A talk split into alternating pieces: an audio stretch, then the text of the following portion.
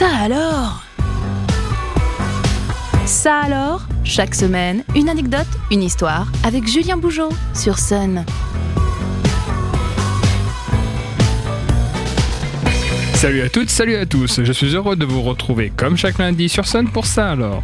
De l'inattendu, du surprenant et du loufoque seront comme d'habitude au programme des minutes à venir. Ça alors, saison 3, épisode 98, c'est parti Souvenez-vous, il y a quelques semaines de cela, nous vivions 48 heures assez étranges, toutes teintées d'orange. En effet, à la mi-mars, un nuage de sable tout droit venu du Sahara était passé sur une partie de l'Europe du Sud et de l'Ouest de la France, sans épargner notamment la Loire-Atlantique. Avant toute chose, il faut savoir que ce phénomène n'est en aucune manière exceptionnel, puisqu'en 2017, un épisode de ce type avait déjà eu lieu sur la région nantaise.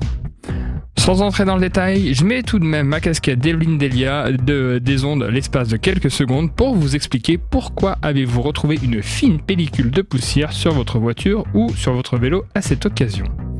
En effet, ce phénomène a lieu lorsqu'une dépression atlantique plonge vers le sud et se positionne sur la péninsule ibérique, levant un fort vent chaud de sud à sud-est sur le Maghreb.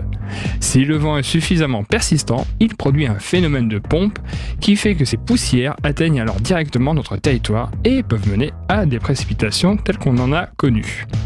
À présent, je vous invite à partir à la découverte plus particulière du sable. On le sait tous, un grain de sable est capable d'enrayer les plus belles mécaniques, et bien l'histoire avec un grand H en est un bel exemple. Vous connaissez sans doute le film Argo, réalisé par Ben Affleck et sorti en 2012. Il relate l'assaut des soldats américains pour récupérer une partie des otages détenus en Iran au tournant des années 80.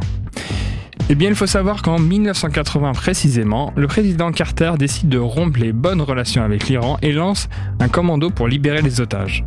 Cette opération spéciale nommée Eagle Claw a échoué dans son élaboration, et savez-vous pourquoi?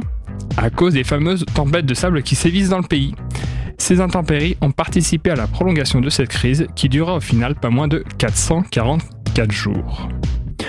On l'a vu, le sable est un élément non négligeable de l'histoire. Eh bien, il en est également un témoin privilégié et pas très loin de chez nous d'ailleurs. En effet, les scientifiques considèrent que le sable de Normandie porte encore la trace du débarquement de juin 44. On estime qu'environ 4% des grains de sable d'Omaha Beach sont encore des résidus d'obus et de munitions. Et les scientifiques estiment qu'il faudra encore un siècle avant qu'ils ne disparaissent complètement malgré les nombreuses campagnes de nettoyage qui ont déjà eu lieu. Plus notre exploration avance et plus le sable revêt une importance capitale par bien des aspects. Et ce n'est sans doute pas la suite qui va vous faire changer d'avis. Aussi incroyable que cela puisse paraître, l'Amazonie demeure une forêt vaste en partie grâce au Sahara. On estime en effet que chaque année, ce sont près de 50 millions de tonnes de sable qui sont transportées par les vents depuis le désert du Sahara en direction de l'Amazonie. Cette arrivée massive de sable permettrait de prodiguer près de 50% des nutriments de la forêt amazonienne. Tout le désert du Sahara ne serait pas à l'origine de ce phénomène, celui-ci semble être davantage circonscrit autour de la vallée Bodélé au Tchad en raison d'une dépression qui s'y crée régulièrement.